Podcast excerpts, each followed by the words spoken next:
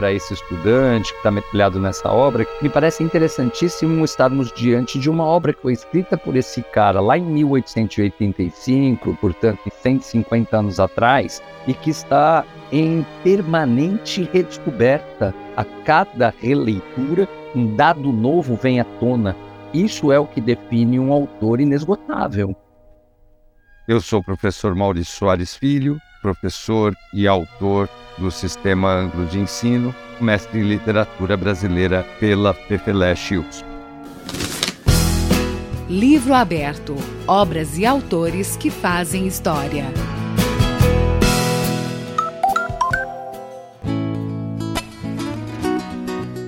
Casa Velha de Machado de Assis foi publicado como folhetim em 25 episódios na revista A Estação, entre janeiro de 1885 e fevereiro de 1886.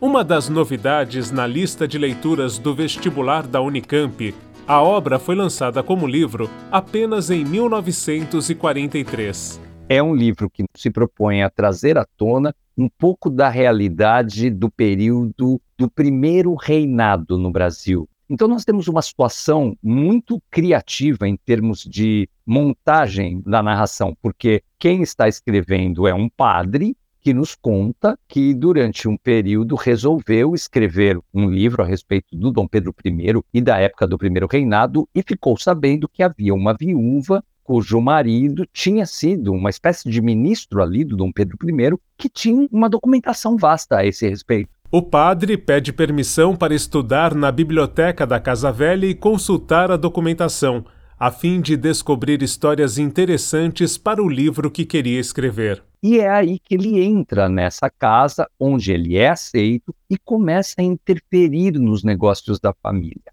A dar palpites a respeito, por exemplo, do casamento do filho da dona da casa, começa a ser inclusive convidado para quem sabe levar o filho para a Europa para que ele possa ser afastado de uma noiva não desejada pela mãe.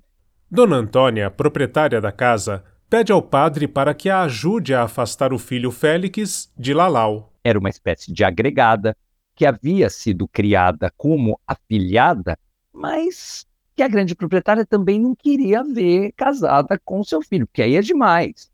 É a, a minha, minha filhada, uma menina de quem eu gosto muito, mas não, não, não. Casar com meu filho, aí já é ultrapassar um pouco esse limite. O professor ressalta que, assim como em outros romances de Machado de Assis, é difícil classificar a narrativa de Casa Velha como sendo uma obra totalmente romântica ou puramente realista. Esse tipo de trama que envolve uma família, o casamento do protagonista, herança, que envolve, nesse caso, a moça indesejada, era uma espécie de agregada. Esse tipo de trama é romântica. Acontece que o que está por trás dessa discussão, a interferência, por exemplo, da igreja nessa estrutura familiar, nunca percamos de vista que o narrador é um padre que conta dessa sua ação. A preocupação incrível da dona da casa com a manutenção do nome da família, de alguma representatividade social que ela não queria de jeito nenhum perder. Essas questões elas batem com a caracterização dos personagens realistas preocupados com a aparência, com a manutenção de um status social e que, por tabela, revela um pouco do perfil do governo no primeiro reinado, do perfil do próprio Dom Pedro I, num período da regência. Quer dizer, Dom Pedro II está sendo preparado para tomar posse, para se tornar o nosso imperador. Na casa, o padre também se encanta por Lalau e, ao reprimir esse sentimento, acaba por influenciar Félix, a contragosto de Dona Antônia.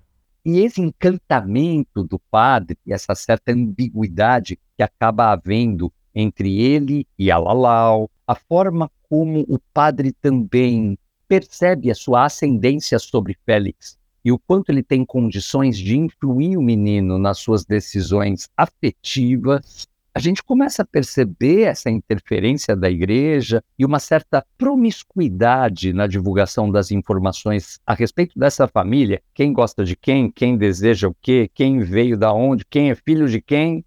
Então eu acho muito interessante porque ele está discutindo o Brasil e esse é um procedimento comum no Machado de Assis maduro, em Quincas Borba ele faz isso, em Memórias Póstumas ele faz isso, em Dom Casmurro ele faz isso, conta uma história humana, desenha personagens intensos, verdadeiros, profundos com as suas questões, e por trás disso tudo, metaforicamente, há um Brasil sendo revelado. Maurício Soares Filho lê um trecho da obra que demonstra a relação estabelecida entre o padre e o filho da casa. Casualmente dei com os olhos na História Fiorentina de Varchi, edição de 1721. Confesso que nunca tinha lido esse livro, nem mesmo li mais tarde. Mas um padre italiano que eu visitara no Hospício de Jerusalém, na antiga Rua dos Barbonos, possuía a obra e falara-me da última página, que em alguns exemplares faltava e tratava do modo descomunalmente sacrílego e brutal com que um dos parnesses tratara o bispo de Fano. Será o exemplar truncado? Disse eu. Truncado? repetiu Félix. Vamos ver. Continuei eu, correndo ao fim. Não, cá está. É o capítulo 16 do livro 16. Uma coisa indigna. In questa nome decimo nacin caso. Não, não vale a pena ler. É imundo. Pus o livro no lugar, sem olhar para o Félix.